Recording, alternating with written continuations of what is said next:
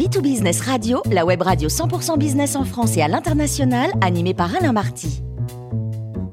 Bonjour à toutes et à tous, bienvenue à bord de B2Business Radio. Vous êtes 49 000 dirigeants d'entreprise abonnés à nos podcasts et on vous remercie d'être toujours plus nombreux à nous écouter chaque semaine. Aujourd'hui, nous recevons Jean-Marc Sylvestre, journaliste, économiste, chroniqueur et auteur d'un blog à succès. Bonjour Jean-Marc. Bonjour Alain. Alors la guerre en Ukraine a bouleversé l'économie européenne, mais on sait peu de choses sur l'impact de cette guerre en Russie. Oui, c'est vrai, vous avez raison. La guerre en Ukraine, engagée par Vladimir Poutine, n'a pas beaucoup d'impact sur la vie euh, quotidienne des Russes, ou du moins, euh, on n'en sait pas grand-chose, et ça en dépit des sanctions.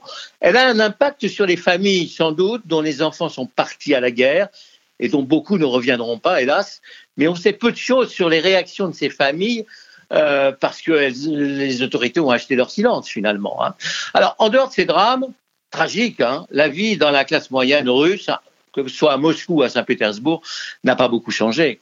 Les magasins sont ouverts, pratiquement tous, les entreprises fonctionnent, l'argent circule et on s'aperçoit que beaucoup d'embargos sur les produits de consommation ont été détournés, donc ils arrivent finalement aux consommateurs. Les Russes se débrouillent, l'économie fonctionne grâce aux ventes de gaz et de pétrole, l'État a de l'argent. Euh, et il n'y a pas eu beaucoup de, de, de baisse de rentrée parce que la Russie a trouvé de nouveaux clients en Chine, en Turquie ou en Iran. En revanche, Alain, ce qui est très important, c'est que la guerre a plongé les élites et les chefs d'entreprise dans le mutisme le plus total, pour ne pas dire dans la paralysie les critiques du pouvoir sont interdites et beaucoup cherchent le moyen de se mettre à l'abri. D'accord Jean-Marc, mais que fait exactement la classe dirigeante? Où sont les oligarques? Oui, alors ben, écoutez, les oligarques, on en avait beaucoup parlé, ils ont disparu. Hein. Ils, ils, ont disparu, ils ne parlent pas, ils ne se plaignent pas, ils ne s'expliquent pas. Vous vous souvenez, never complain, never explain, comme disait Churchill. C'est la règle d'or à laquelle les élites russes se soumettent aujourd'hui. Jamais se plaindre, jamais expliquer, qu'ils soient à Moscou ou Saint-Pétersbourg, et même ceux qui vivent à l'extérieur du pays ne jamais se plaindre. Cette phrase historique, d'ailleurs, qu'on rappelle assez souvent, appartient à la reine Victoria. C'était en 1851. Elle donnait ce conseil à son fils, le futur Édouard VII. Le malheureux, il avait 10 ans à l'époque. Ne vous plaignez jamais, ne vous expliquez jamais. Eh bien, la grande majorité des élites politiques et économiques de la Russie en ont fait leur règle d'or absolue de conduite ils se taisent et n'en passent pas moins. Alors, ce qu'on peut appeler l'élite russe, se compose de quelques 4 à 5 millions de Russes. Cette élite vit principalement à Moscou ou à Saint-Pétersbourg, dans quelques grandes capitales régionales aussi, mais aussi à l'étranger. Leur point commun, bah, c'est très simple. Ils sont très riches, ils parlent tous anglais. Pour la plupart, ils ont tous un bon niveau d'éducation et de formation. Beaucoup sont d'ailleurs passés par des universités étrangères, y compris des universités américaines. Ils ont beaucoup voyagé. Ils écoutent quotidiennement la BBC, ils regardent des chaînes de télévision occidentales, ils aiment la vie, le bon vin, peut-être qu'ils vous regardent vous, Alain, et qu'ils écoutent vos conseils. Ils ont gardé beaucoup de relations avec l'Occident, mais ils ne font pas de critiques sur leur régime. Donc, finalement, ils s'organisent et tentent de protéger non pas leur statut parce qu'ils savent qu'il va forcément changer, mais ils essaient de se protéger eux et leur famille physiquement, ou pour les plus ambitieux et les plus riches, ils essaient de s'expatrier. Jean-Marc, est-ce que les élites russes ont une influence sur le peuple russe?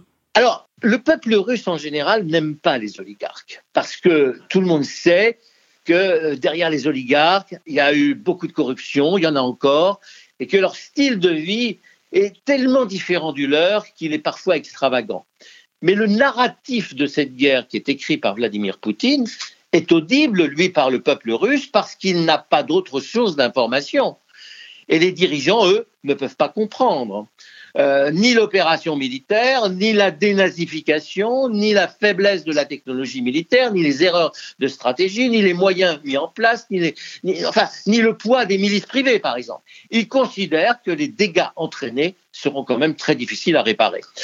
Alors, l'appréciation varie selon les cas. La classe moyenne proche et très proche de Poutine doit y croire, mais les élites économiques et financières, elles, euh, doivent être traversées par un profond malaise, mais elles ne disent rien sur et contre Poutine. Je le répète, on ne touche pas au tsar, ni critique ni remarque. No way, no explain. Mais j'insiste, où vivent-ils? Parce qu'ils ont disparu de Courchevel, de Cannes ou de Saint-Tropez, y compris de Londres et de Paris. Où sont-ils? Bah, écoutez, on a l'impression qu'ils se cachent.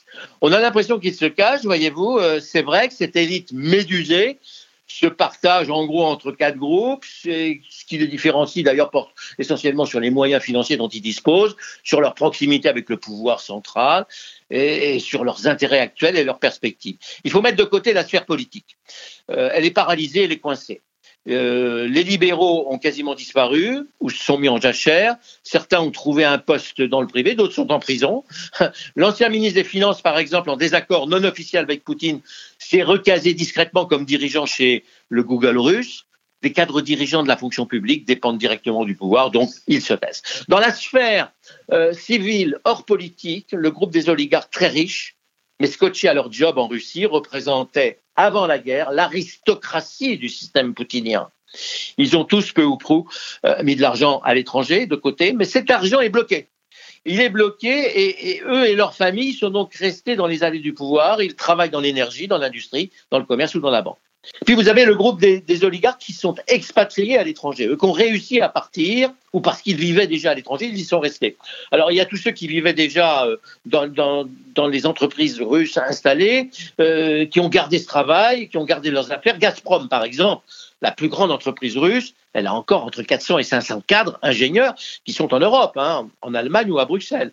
Mais vous avez aussi des fonds d'investissement. En dépit des sanctions, beaucoup réussissent encore à, voyager entre Moscou et les différentes capitales européennes.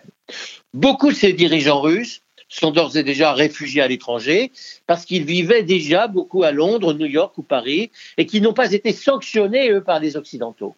Ils n'ont pas été sur les listes noires parce qu'ils avaient coupé les ponts avec Moscou depuis assez longtemps. Et puis alors, vous avez une population de Russes qui est bloquée par les sanctions, elle, qui s'est réfugiée à Dubaï, à Tel Aviv ou au Venezuela, un peu en Thaïlande d'ailleurs aussi. Mais ce sont pour eux des prisons dorées. Ils avaient des biens et des comptes acquis et ouverts avant la guerre, ils ont ainsi réussi à mettre des capitaux à l'abri des sanctions occidentales, mais aussi des, autorités de Russie qui, sont, euh, euh, qui doivent les pourchasser. Donc ils sont protégés des Russes, mais ils sont aussi protégés des Occidentaux qui les ont mis sur les, sur les blacklists. C'est la raison pour laquelle ils sont, je vous le disais, à Dubaï, en Israël euh, ou en Thaïlande.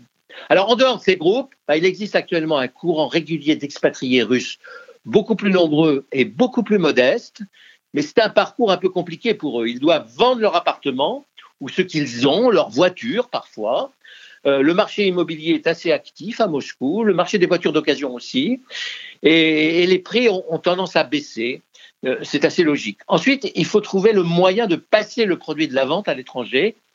Je dois vous dire que c'est normalement interdit, mais c'est possible. Il existe désormais des filières qui permettent de traverser les obstacles russes et les obstacles occidentaux, et enfin de trouver un job ou une activité. Ces personnels sont plutôt jeunes, hein. ils ont 40 ans en moyenne, ils sont très bien formés. Alors, tous ces gens-là vont former une diaspora très importante dans le monde, mais elle n'est pas organisée politiquement. Il n'y a pas de leaders libéraux en exil, du moins à notre connaissance, qui pourrait par exemple préparer une solution alternative au régime de Poutine. C'est d'ailleurs une des raisons pour lesquelles l'après-Poutine est très difficile à imaginer. Voilà Alain, à très bientôt. Merci beaucoup Jean-Marc Sylvestre pour cette chronique. Je rappelle qu'on a le grand plaisir de vous accueillir régulièrement à bord de B2Business Radio.